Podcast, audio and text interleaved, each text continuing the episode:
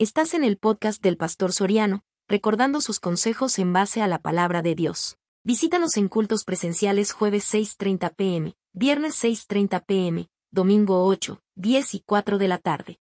El gozo, ya hablamos de la paz, ya hablamos de la paciencia, de la benignidad, de la bondad, y hoy esta noche vamos a hablar de la fe. Padre y buen Dios, te doy gracias en esta hermosa noche. Ayúdanos, mi Dios, a poder explicar con denuedo tu palabra. Lléname de sabiduría. Ayúdame a recordar todo, Señor, como a la hora de preparar este estudio. Y permite que mis hermanos les pueda dar el entendimiento completo para que puedan atesorar toda esta enseñanza y que podamos, Señor, salir gozosos este día y mejor enseñados de lo que entramos. Gracias por todo, en el nombre de Cristo Jesús de Morado. Amén y amén. Esta palabra fe es una palabra que viene del griego pistis y esa palabra pistis significa fidelidad. Eso significa, imagínense la connotación, fidelidad de fiel. También significa honestidad. Significa también digno de confianza. Significa también lealtad. Imagínate todas las connotaciones que involucra esta palabra pistis. Porque recuerde que para interpretar un versículo de la Biblia, lo mejor para poder hacerlo, y usted lo debe saber, es ir al idioma de la Biblia. Y en este caso, el griego especifica mejor en qué consiste esta palabra y todo lo que implica llevarla a la ejecución. Comencemos. ¿Cuántos de nosotros podríamos aquí estar peleados con la fidelidad. Pero vamos, pero vamos por partes. ¿La fidelidad con quién primero? Con Dios perfectamente. Porque no me venga usted y no le voy a venir yo con historias esta noche de que yo puedo ser fiel con los demás, con mi matrimonio, con mis hijos y puedo ser infiel con Dios. No, no, no. Con quien tiene que comenzar toda mi fidelidad es con Dios una pregunta me hacía el hermano William hoy, esta noche, desde ayer creo que tratábamos de hablar de ese tema, pero yo les, les, leía lo mismo. Los cristianos podemos tener una doble vida. Podemos tener una imagen que resalte con ustedes, pero podemos tener una imagen desconocida o oculta que nadie conoce. Pero te tengo noticias, nadie conoce a un humano, pero como le dije al hermano William, Dios ya nos conoce. Dios ya sabe quiénes somos.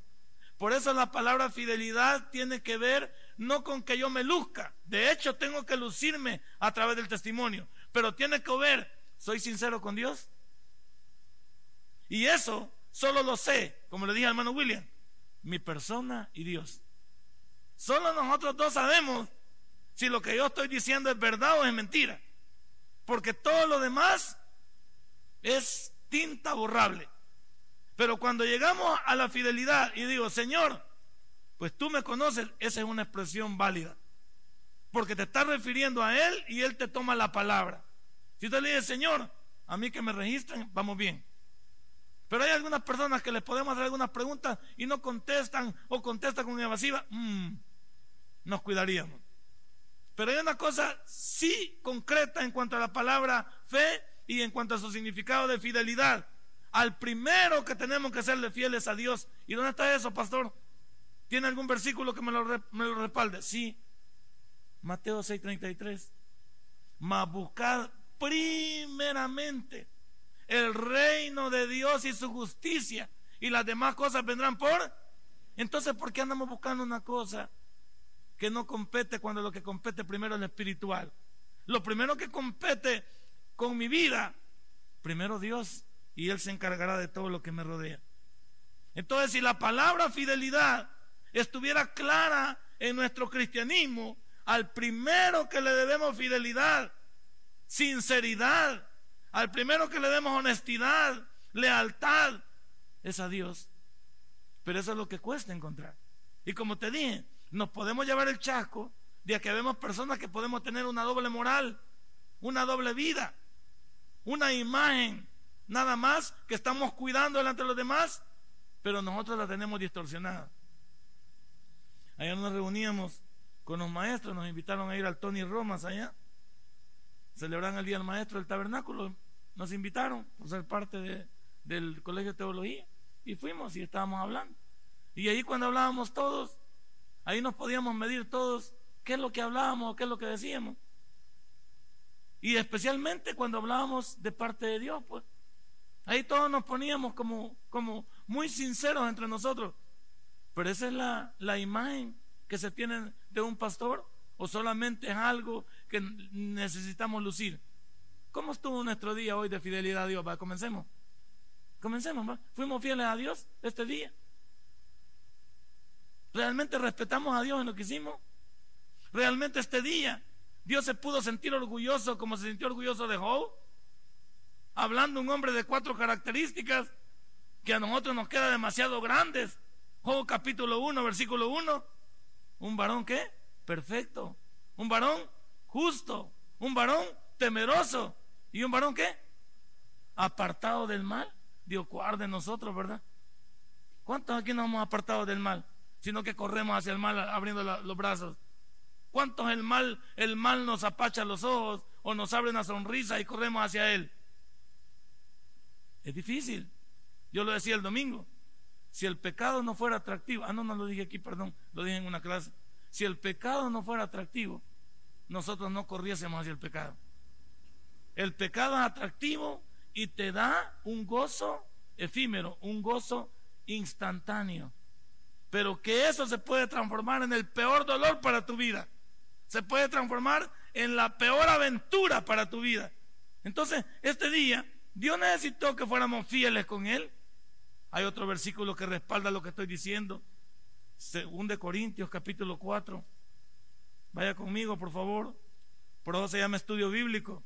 Porque podemos sostenerlo con la Biblia. Lo demás es charlatanería cristiana. 4.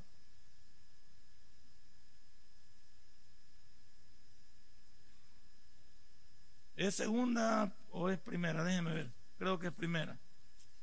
No sé si ya me confundí aquí, pero Sí, Primera Corintios 4.1, señores, disculpen. Primera de Corintios 4.1.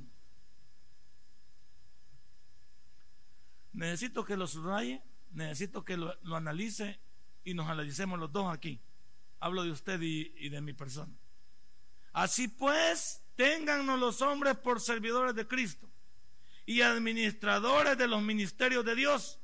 Ahora bien, se requiere de los administradores que cada uno sea hallado no, no se trata de que nosotros digamos que somos cristianos. Se nos nota. No se trata de que yo ande vendiendo una religión. Soy yo un seguidor de Cristo. Y eso tiene que ver con la fidelidad. Dios, igual que en el mundo en general, porque el mundo hoy en día también ya vamos a pasar al área humana, al área del matrimonio, al área de los negocios, al área de la familia. La palabra es la misma. Si usted es fiel con Dios, será fiel con todo lo demás. Pero si no somos capaces de ser fieles con Dios primero, ¿cómo podríamos ser fieles con, con demás? Hoy, en esta noche, la palabra fidelidad tiene que ver primero respetar a Dios. Y también tiene que ver con otra palabra, honestidad. ¿Sabe que es otra palabra comprometedora? Con el primero que tengo que ser honesto es con Dios porque Él ya me vio. Con el primero que tengo que ser honesto es con Dios porque Él ya lo sabe. Con el primero que tengo que ser honesto es con Dios. ¿Por qué? Porque Él me conoce. Para aquellos que nos actamos y podemos decir cualquier tipo de cosa es, ¿y Dios qué dice? Esa sería la pregunta en millón, va. Si Dios pudiera bajar en esta noche y pasar y sentarse aquí delante de nosotros y pasarnos a cada uno, ¿qué le diríamos? Sabiendo que Él nos conoce. ¿Podríamos mentirle? podríamos decir algo que realmente no, nos respalda nada, porque la palabra honestidad ya está.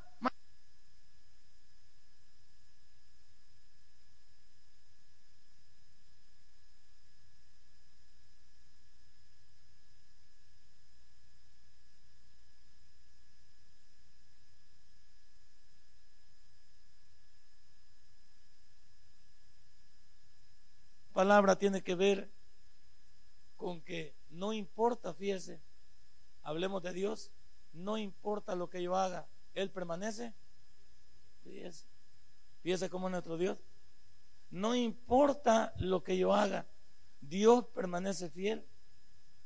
Qué raro es que Dios que ha sembrado en nosotros, es más, Él sembró desde el principio. ¿Por qué? Él nos amó primero sin esperar nada a cambio.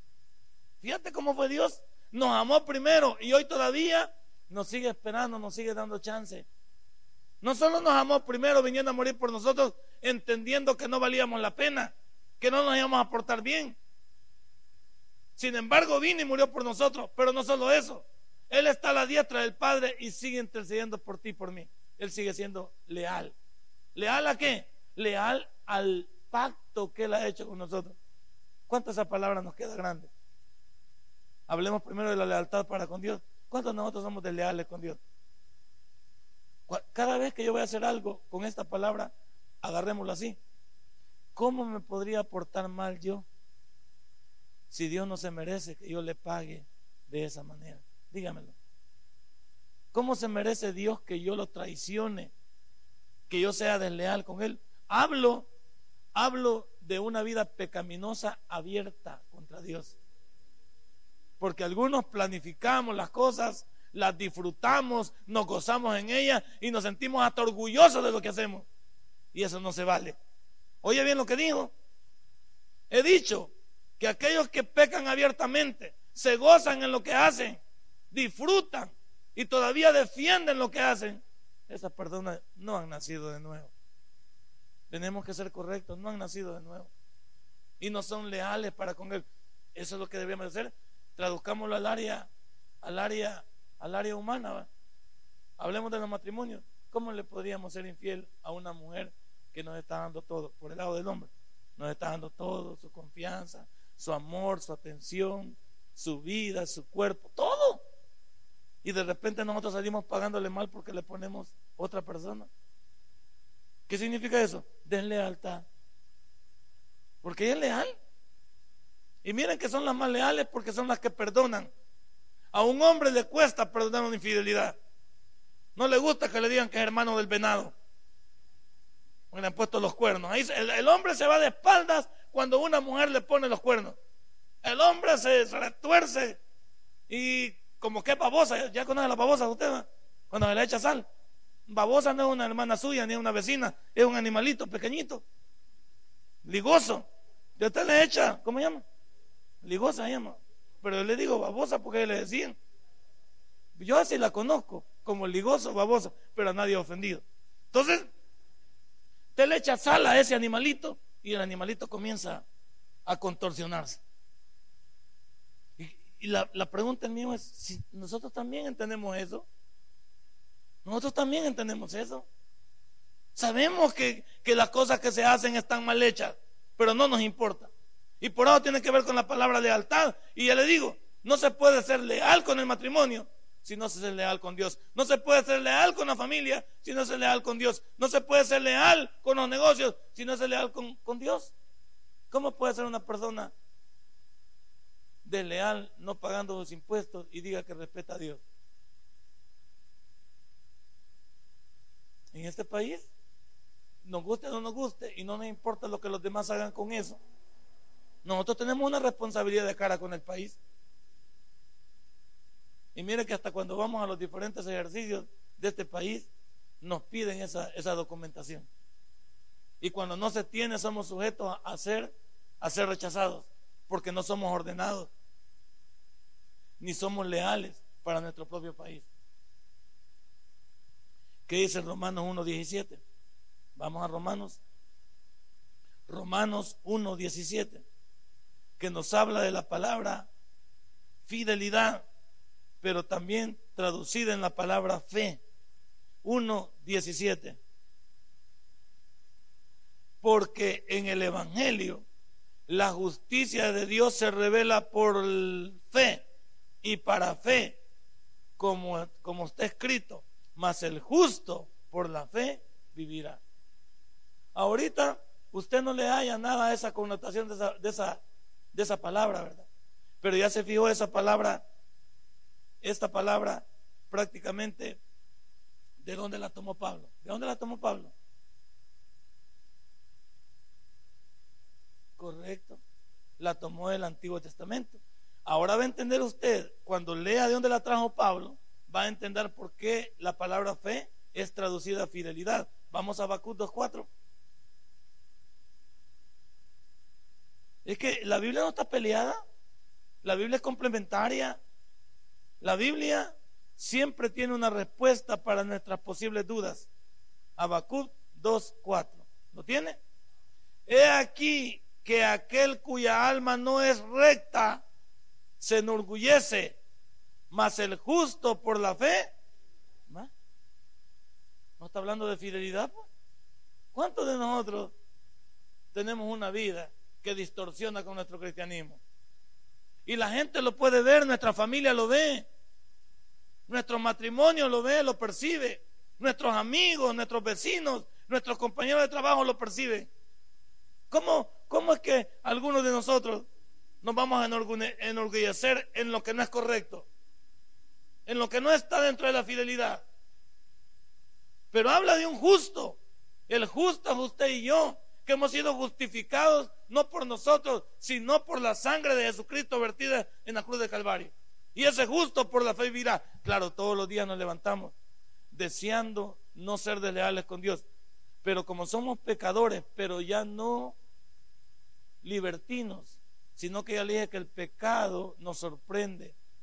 Es contingencial, pero no lo andamos buscando. Y es más, cuando nosotros nos, vemos involucrados en algún tipo de falta, y como dijimos, nos descuidamos, nos sorprendió, ahí mismo nos cae el 20 y decimos, Señor, perdóname. Eso no es correcto lo que acabo de hacer. Es más, ahorita si lo puedo arreglar, lo arreglo. Señor, si ahorita le puedo dar vuelta a eso que acabo de hacer, lo voy a hacer. Señor, si ahorita puedo pedir perdón, lo hago. Si ahorita puedo revertir esa transacción, la revierto. Si ahorita, ¿sí?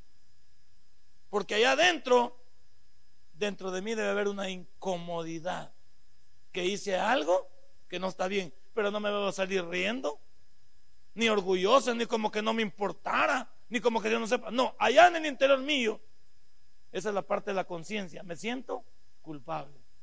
Es la palabra conciencia. Con conocimiento. Con ciencia. Con conocimiento. Y nosotros tenemos el conocimiento, todos aquí, con cinco dedos de frente, sabemos lo que es bueno y lo que es malo. Y por eso cuando cometemos una falta, allá en el interior, dice eso. Te atreviste, ¿verdad? Te atreviste, volaste la barda, ¿verdad? Y, y, uno dice, como sabe que Dios es espíritu y tiene control de todo, ahí es donde se van uno primero a ese, Señor, que regada, la regué. eso es lo bueno. Ahí hablamos de una persona que ha nacido de nuevo, le incomoda el pecado. No está satisfecho, no está contento, pero aquellos que se ríen, que les gusta, que lo saborean, que, hasta lo participan, lo fomentan. Eso no. Esos son religiosos. Y religioso, el primer religioso, ¿quién es? Mi suegra. El diablo es el primer religioso. El primer religioso es el diablo. Él es el primer religioso. Porque es el primer intérprete de la Biblia, aunque lo hace de la manera más mala. Mire, correcto, tergiversada. Romanos capítulo 10, versículo 17. Qué lindo es aprender de la Biblia. Pero qué lindo también es poner en práctica lo que aprendo, siervos. No solo se trata que me guste el sermón. Apliquémoslo a nuestra vida. 10, 17. Así que la fe es por el oír y el oír por la palabra de Dios. Ahí está. Ahí está lo que uno sabe que tiene que entender. ¿Qué es lo que tú estás escuchando? ¿De dónde, ¿Cuál es la fuente donde lo estás escuchando? Porque también tiene sentido. Yo como cristiano, oigan hermano, esto se lo tengo que decir esta noche. Yo como cristiano debo ser selectivo de lo que escucho. O no puedo seleccionar yo lo que hago. Yo debo ser selectivo hasta con mis amistades. ¿Sabías eso, Giovanni? Yo debo elegir con quién tener amistad. Ahora, yo debo ser respetuoso de todo el mundo. Pero ya intimar, ya es otros 10 pesos. Yo soy respetuoso. Buenos días, buenas tardes. Alguien me pide un favor. Todo eso está bien. pero ya entregar mi amistad. La Biblia dice que el que hace amistad con el mundo se vuelve enemigo de Dios. Y hay amistades que son nocivas, son tóxicas. Especialmente nosotros los cristianos que tenemos muchas, muchas de nuestras amistades son personas que no conocen de Dios. ¿Y qué hacen ellos?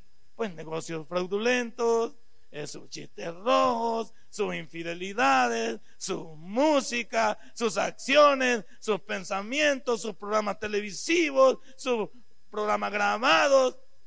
¿Y eso dónde nos lleva? ¿Dónde me lleva cuando yo me reúno con este tipo de personas? ¿De qué vamos a hablar? ¿De qué hablamos con un loco que tiene dos mujeres? Y me dice, Ay, ¿a poco usted solo una tiene? Y ahí vamos, va. Sí, solo una tiene. ¿Y que le tiene miedo a usted a esa mujer? Ahí van las pláticas. Ay, Dios no ha prohibido eso. Y ahí va la plática, y ahí va, y ahí va el diablo, mire. ¿Acaso si Dios hubiera prohibido a las mujeres, por qué las hizo todas? Pues? Y las ha hecho bien bonitas. ¿Acaso si Dios ha hecho ese montón de mujeres, las ha hecho solo para que las ignoremos? Y andemos así nada más agachados el día. No, hecho para que las vemos, para que las cuentemos, para que las... Ahí va la plática. Y ahí voy yo, de verdad, si yo no sé por qué me he quedado. Y, sabía usted que también en la Biblia dice que hay siete mujeres para cada hombre. Ese versículo no me lo puedo, pero como ya me lo metió él ahí el diablo, y digo, ah, pues quizás es cierto, ¿verdad? Veo como esas pláticas no ayudan. Veo como esas cosas no benefician. Entonces cada uno de nosotros, de acuerdo al versículo, hay que ser selectivos, hombre. Y no se habla de hacer la selección de personas. Significa, ¿de qué vamos a hablar con uno que no conoce de Dios? ¿De qué vamos a hablar con alguien? ¿O cómo vamos a acompañarnos? El doctor Alduche nos dijo aquel día los que vinieron al discipulado. ¿Cómo pueden andar dos personas juntas si no están de acuerdo? ¿Te acuerdas que lo estudiamos? ¿Cómo pueden andar dos juntos si no están de acuerdo? Es como, ayer me decía alguien a mí, que hay que tener el cuidado, me dice hoy en día, con quién tenemos la amistad, porque si hacen, si andan buscando a alguien y nosotros estamos muy cerca de esa persona, también nos vamos a la Usted tenga una reunión con alguien que no está muy clasificado, porque alguien preguntó ahí, mira, fulano me gana, no, a él lo andan buscando por esto, esto y esto. Y le aconsejamos, pastor, le dijo el jefe, el comisionado, le aconsejamos, yo sé que usted les predica la palabra de Dios, pero si un día llegan a hacer la redada y usted está ahí, usted también se va en la redada. Porque está advertido. Él lo andamos buscando por esto, esto, esto y esto. Háblele de Dios, acérquese en lugares públicos, pero no intime con él yendo a la casa, reuniéndose en un lugar en específico. Te tiene que hablar, porque a él se le anda buscando por esto, esto. Si llega a caer él y usted está ahí, usted también se va. ¿Se da cuenta que el que anda entre la miel? No, no algo se le pega, todo se le pega. No algo, todo se le pega. ¿A cuántos de nosotros también lo mismo? Nuestro cristianismo tiene que ser un cristianismo de acuerdo a la fe, un cristianismo selectivo. ¿Somos hijos de Dios o qué? Pues como somos hijos de Dios, desde que venimos a Dios, ¿en qué nos hemos convertido? En santos. ¿Y qué es la palabra santos? Ah, vaya, entonces, apartados para Dios. Dios como tiene secuencia. No es que el pastor lo esté diciendo, es que nosotros lo conocemos. ¿Cuál es la diferencia entre la fe como, como don espiritual, según 1 Corintios 12, 9, y como fruto del Espíritu, según Gálatas 5, 22? Muy buena pregunta.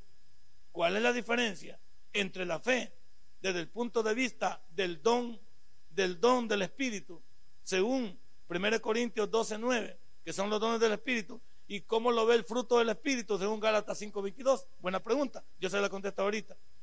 Primero, como hemos leído en Romanos 1, 17, la fe como fruto se traduce en fidelidad. ¿Y qué es esto?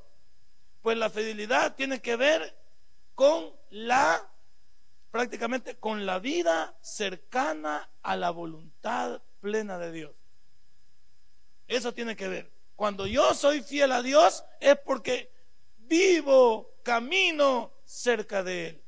Se me nota que soy parte de Él. Por eso la palabra cristiano, seguidor de Cristo. Y como seguidor de Cristo me identifico con Él. Entonces, claro, no puede resultar al revés. El Nuevo Testamento no habla de la fe como una actitud mental solamente, porque hay gente que piensa que nuestra fe es una sugestión. ¿Se ha fijado? Que nos sugestionamos, que alguien, por eso algunos andan por ahí y cambian la palabra fe por ponete positivo. No, llamémosle las palabras de la Biblia tal como son. Como cambiar la palabra pecado. La palabra pecado, para que no suene difícil, le ponemos error, le ponemos equivocación.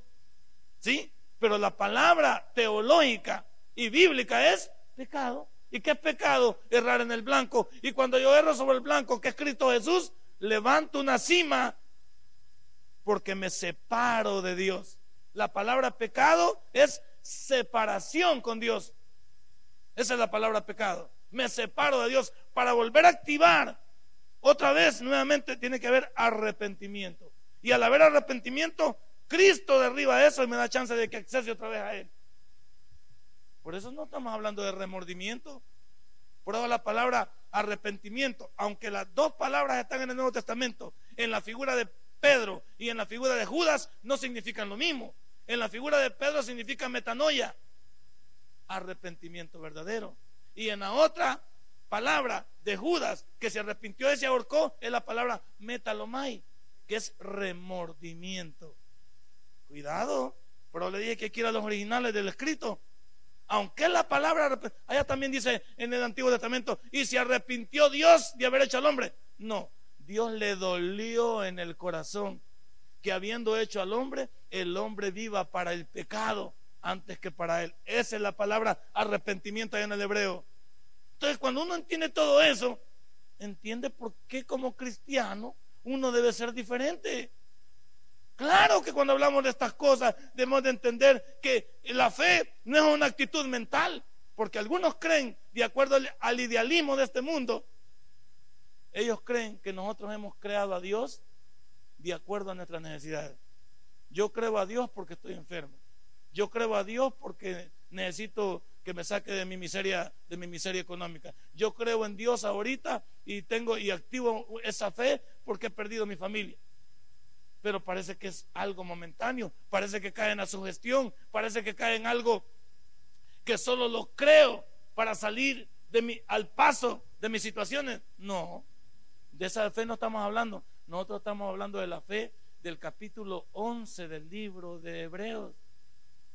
Que el libro de Hebreos en el capítulo 11 es el salón de la fama de todos los hombres de Dios que le creyeron a él en fe. Y el que encabeza esa línea es Abraham el hombre que vino del otro lado del río y le creyó a Dios y de los lomos de él levantó una nación llamada Israel y levantó también a la iglesia espiritualmente porque digo, no se podrá contar las personas que salgan de ti, de tu cristianismo, de tu actitud de obediencia. Entonces, la fe como, como fruto es, se traduce en fidelidad. La fe como don, la fe como don del Espíritu Santo es la manifestación del poder de Dios en obras y portentos. Por eso dice en el capítulo 12 que a cada uno se le ha dado don, don de lengua, don de milagros. ¿Sí? Ahí, si quieres, lo vamos a leerlos allá, en el capítulo 12 de 1 Corintios. Ahí especifica eso es lo que está hablando.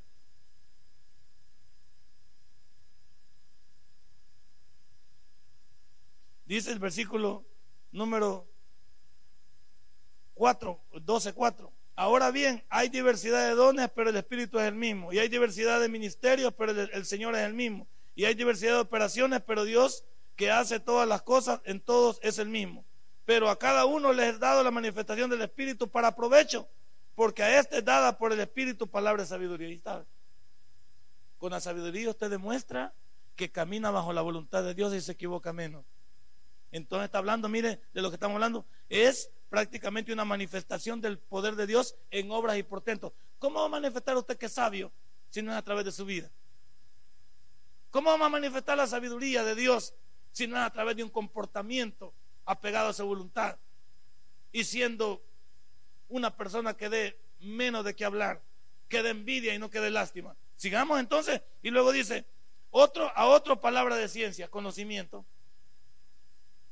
Todos necesitamos el conocimiento en esta vida según el mismo espíritu, a otro por el mismo espíritu, por, a otro fe por el mismo espíritu. Ahí está. La confianza plena en ese Dios.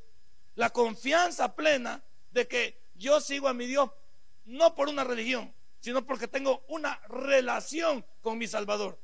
Yo no sé, cuando te pregunten a qué religión perteneces, a ninguna. ¿Y que no sos tabernáculo bíblico o sos tobista? Tampoco. ¿Y por qué se llaman tabernáculo bíblico bautista? Ah, te voy a explicar. Tabernáculo bíblico bautista, amigos de Israel, de Ciudad Merliot, es nada más una denominación. Es la manera comercial, si quieres, como tú nos conoces.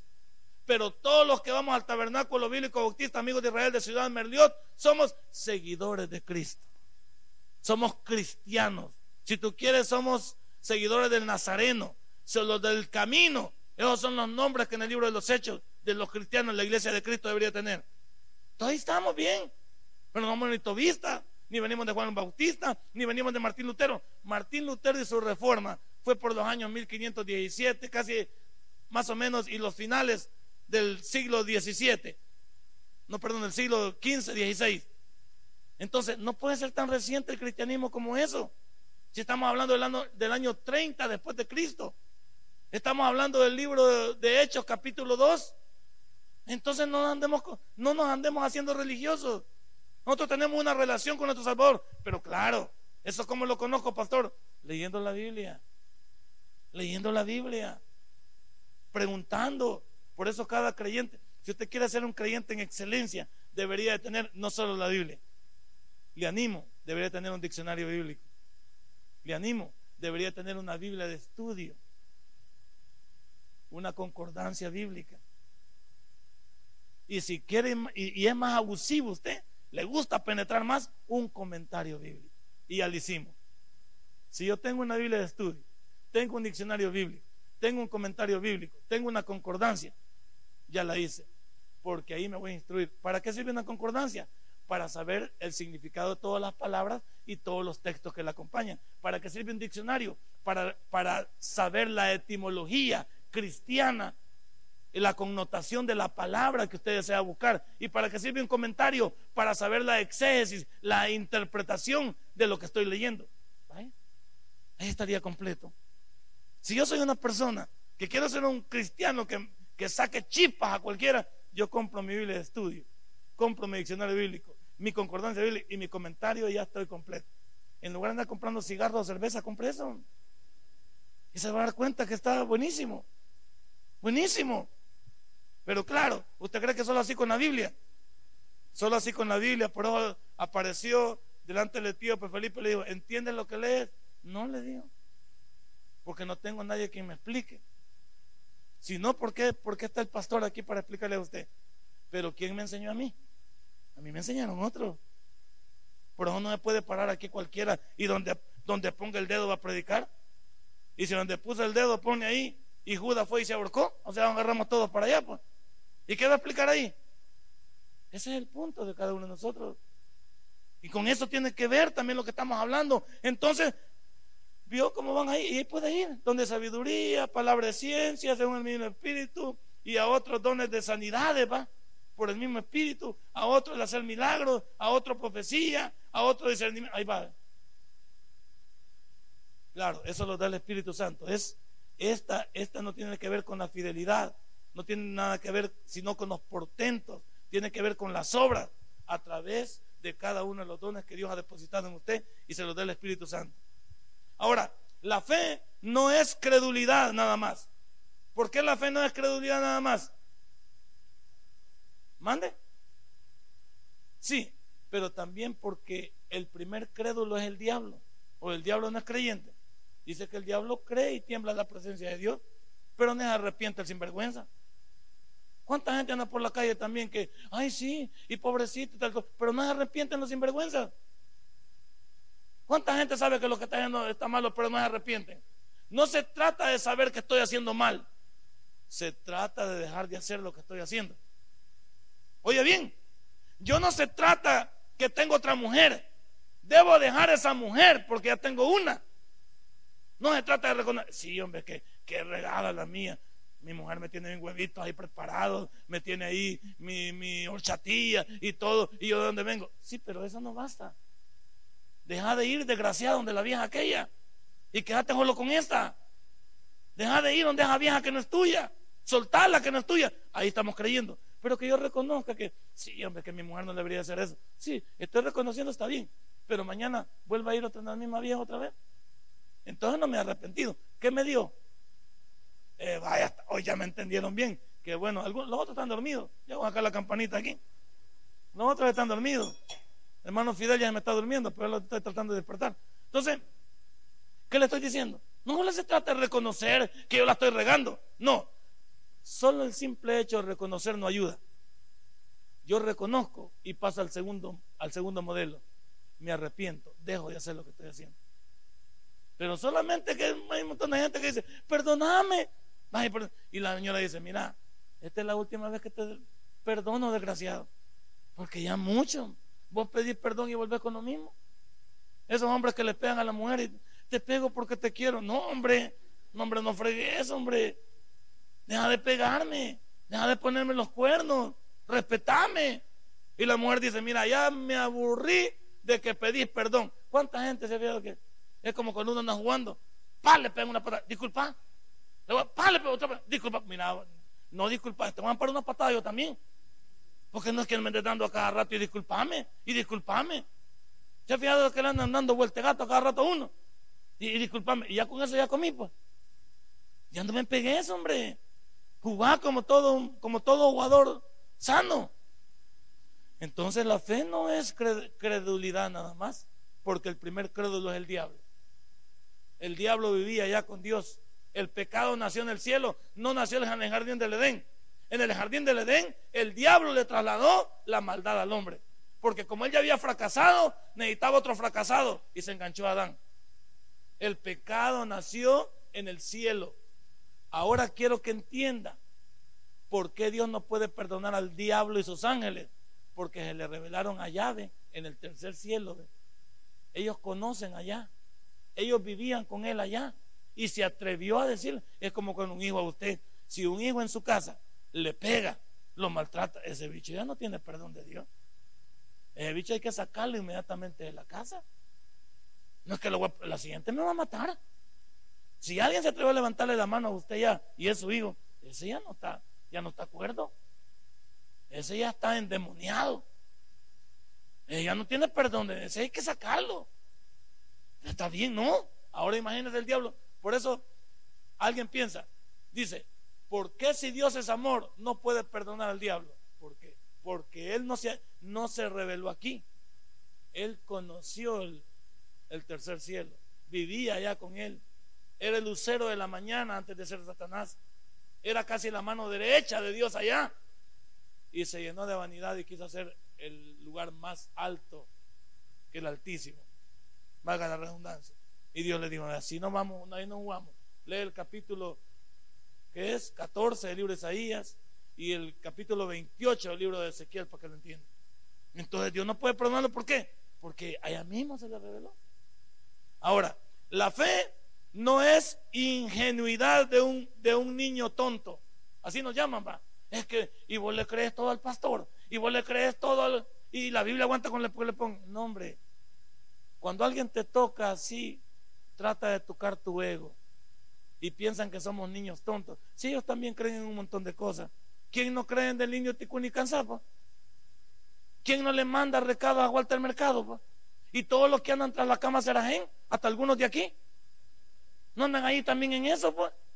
Y los que andan detrás de los políticos, pues. Y los que andan detrás de un partido de fútbol. Y los que andan detrás de un jugador, no es lo mismo, pues. Y ahora me van a venir a, tabular con Dios. No inventemos, nada, nada es comparable a Dios. Entonces, la fe no, no es la ingenuidad de un niño tonto que nos dan un dulce y con un dulce ya nosotros saltamos. No, momento. Nosotros no somos ingenuos, somos personas que hemos depositado nuestra fe porque hemos conocido la revelación que este libro tiene acerca de nuestro Dios. Ahora, si tú no has leído el libro, estamos mal. Si tú solo andas diciendo como dice el pastor, está mal. Pero si dices como dice la Biblia, estamos bien. Tampoco la fe es la dependencia neurótica de un vago. ¿Por qué? Porque no vamos a estar diciendo que alguien viene y nos mete sus temas. O yo mismo me pongo a filosofar y levanta una secta como cualquier otro de cualquier situación que tergiverso de la Biblia, como andan un montón de gente. ¿Cuánta gente no levanta sectas hoy en día? Levanta una iglesia hoy en día. Pero ¿dónde está la, certificación? ¿A quién adoran? ¿A quién siguen? ¿De quién testifica? ¿De quién se enseña? Dígamelo. Por eso aquí nosotros llamamos tabernáculo bíblico bautista, porque nuestro modelo es nuestro modelo a partir de la Biblia y a someternos a lo que ella dice, sin sacar un texto para tener un pretexto, sin, sin agregarle al versículo, que eso se llama eisegesis, es introducir en el versículo lo que yo creo. La Biblia no es para que yo le introduzca lo que yo creo, es lo que Dios me dice que yo necesito creer. Y esas son dos cosas diferentes. La alegorización. ¿Qué es la, la alegorización? Muchos que predicamos y que tratamos entonces de meterle al versículo nuestra propia manera de ser y de vivir. No es, no es así. La Biblia se queda como está. Si no somos capaces de recibir el mensaje como está, entonces estamos mal. La Biblia dice en el libro de Apocalipsis que el que le agregue o el que le quite, su nombre será quitado también del libro de la vida. Entonces no somos tampoco la dependencia de un neurótico, de un vago. Tampoco y esto me impactó también. Existen muchos evangélicos que confunden la fe con descansar y no esforzarse. ¿Saben que hay evangélicos que se acuestan en una hamaca? Dicen, aquí el Señor me va a mandar el trabajo. No, cuando yo necesito trabajo, salgo a buscarlo, ¿verdad? Pero apoyo en mi fe que Dios me va a abrir las puertas donde yo vaya. Primero, permitiéndome que yo pueda sacar adelante el examen que me puedan ofrecer, caer en gracia con la entrevista que me puedan hacer y luego poder ser la persona idónea que buscan en ese lugar. Ahí voy. Pero Dios no me puede ayudar si no tiene de dónde tomar él. ¿Qué le dijo a, a Moisés? ¿Qué tienes en tu mano? Una vara. Pues esa vara te voy a enseñar que se puede hacer bajo mi voluntad. Para que Dios te ayude a ti, tú debes tener los elementos para que Él pueda ayudarte. Pero hay algunos que, como te digo, estamos en una, en una hamaca dándonos, dándonos viento y piensan que ahí nos van a llegar a buscar a trabajo. El trabajo hay que salir a buscarlo. Otra, y esta es cómica también, esa gente que anda diciendo, ay, ora por mí hoy, ¿y por qué no vienen pues? Ora por mí que yo tengo una gran, tengo un gran cáncer. Y allá en la, en la discoteca, allá en el Babalú. ¿Y ¿Cómo va a creer que Dios va a encontrar, eh, va a conseguir, aunque yo ore por ellos, no va a pasar nada, porque ellos no están en sintonía con Dios.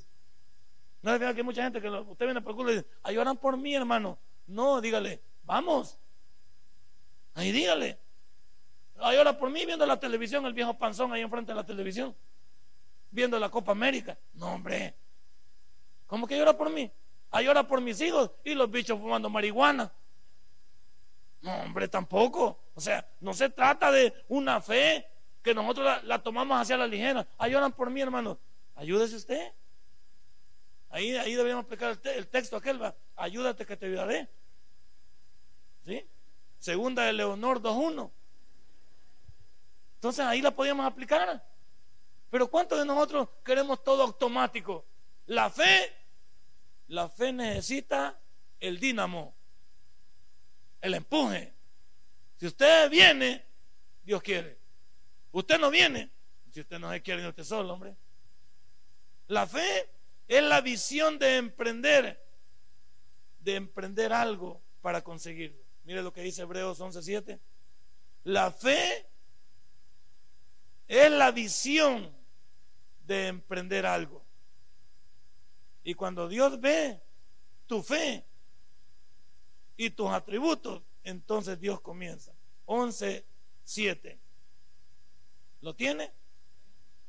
Por la fe, Noé cuando fue advertido por Dios acerca de los que aún no se veían, con temor preparó el arca que su casa, para que su casa se salvase. Y por, la, y por esa fe condenó al mundo y fue hecho heredero de la justicia que viene por la fe. ¿Qué tal si no hubiera dicho, va, ah, si aquí nunca ha llovido? ¿Y yo por qué tengo que hacer el arca tan grande y meter a dos animales, andar correteando dos animales y meterlos aquí? No, hombre, que quiera morir, que se muera. ¿Qué tal si no hubiera actuado así? No fue un hombre crédulo le creyó a Dios porque era un hombre emprendedor. ¿Qué dijo? Bueno, Dios me dice que haga esto, yo voy a comenzar a hacerlo. Pero ¿qué es lo primero que hacemos algunos cuando nos dice algo? Somos cuestionadores. ¿Y por qué? Pues? ¿Y por qué no así? ¿Y por qué no hacemos esa gente? ¿No es cierto que cae mal alguna vez? Pues sí, porque ya está diciendo uno, alguien le ha dado la cualidad para que dirija. Y si alguien se ha preparado para eso, ha estudiado, tiene la experiencia, ¿quiénes somos nosotros para cuestionarlo así abiertamente? Si alguien no está, a menos que usted tenga también una, tal vez un kun a la par de él, ¿no es cierto? Tal vez usted sepa, tenga la misma experiencia, tal vez se puedan discutir, pero ni siquiera en público. Porque a esa persona usted no le puede avergonzar en público. En privado puede decirle, mire, y no le parecería que esto podía ser así. Porque hasta para alegar con alguien hay que tener la prudencia para hacerlo.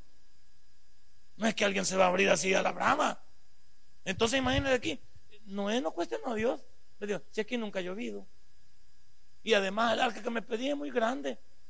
¿Y cómo la voy a construir si solo tres hijos tengo? Las otras cuatro son mujeres, mis tres nueras y mi mujer. Y yo estoy un poco viejo, Señor. Y estos bichos son rebeldes. ¿Cómo vamos a construir esa arca? ¿Qué tal si hubiera hecho eso? Y le hubiera dicho, Señor, ¿y quién va a traer la madera? ¿Y quién la va a ir a cortar? Señor, todo ese volado se hubiera hecho un desorden. Él comenzó a qué? A obedecer.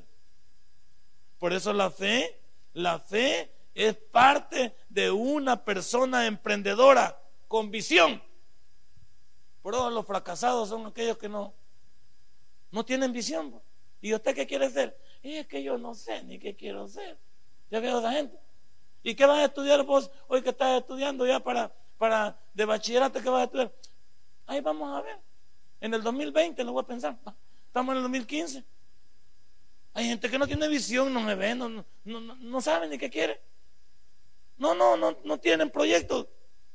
También eso es la fe. Luego, la fe también es la visión de un loco, fíjese bien, de un loco Diga paso a usted si, no se confunde. A quien Dios llama para realizar su voluntad. ¿O no somos locos nosotros para el mundo? Aguantar que han ido a la iglesia y con una oración ya son salvos. Y ustedes son locos para amparse ahí una hora y media y estar oyendo ese negrito ahí hablar. ¿Y, ¿y qué les dice vos? No que la gente nos toma como locos. Anda al otro lugar, anda al parque, anda allá tal cosa. Pero vamos al, al, versículo mejor. Vamos al, versículo 8 del capítulo 11 del libro de Hebreos. Por la fe Abraham siendo llamado, obedeció para salir al lugar que había de recibir como herencia y salió sin saber a dónde iba. Imagínense. Solo Dios le dijo, venite. Y mire, después le dijo, por la fe habitó como extranjero en la tierra prometida, como en tierra ajena, morando en tiendas con Isaac y Jacob, coherederos de la misma promesa. ¿vale? ¿Cómo este hombre se vino de un lugar próspero para un lugar que iba a estar en, hambruna cuando él llegó y se fue pasando para Egipto? Abraham nunca pensó que Dios de sus lomos iba a levantar una multitud, lo iba a ser el padre de multitudes. ¿O no es una locura dejar todo y, irme de mi lugar? Eso solo lo hace usted cuando es llamado de Dios. Si Dios esta noche le diría a usted caminar, te voy a dar para tal lugar. No, Señor, pero aquí estoy bien te digo que camines. Y para todos los demás que dicen usted, vos estás loco. ¿Cómo vas a dejar tu trabajo? ¿Cómo vas a dejar esto? Y te vas, a seguir en algo que no sabes. Para la gente estamos locos todos los que estamos aquí. Pero para Dios estamos Denle un fuerte aplauso a nuestro Dios.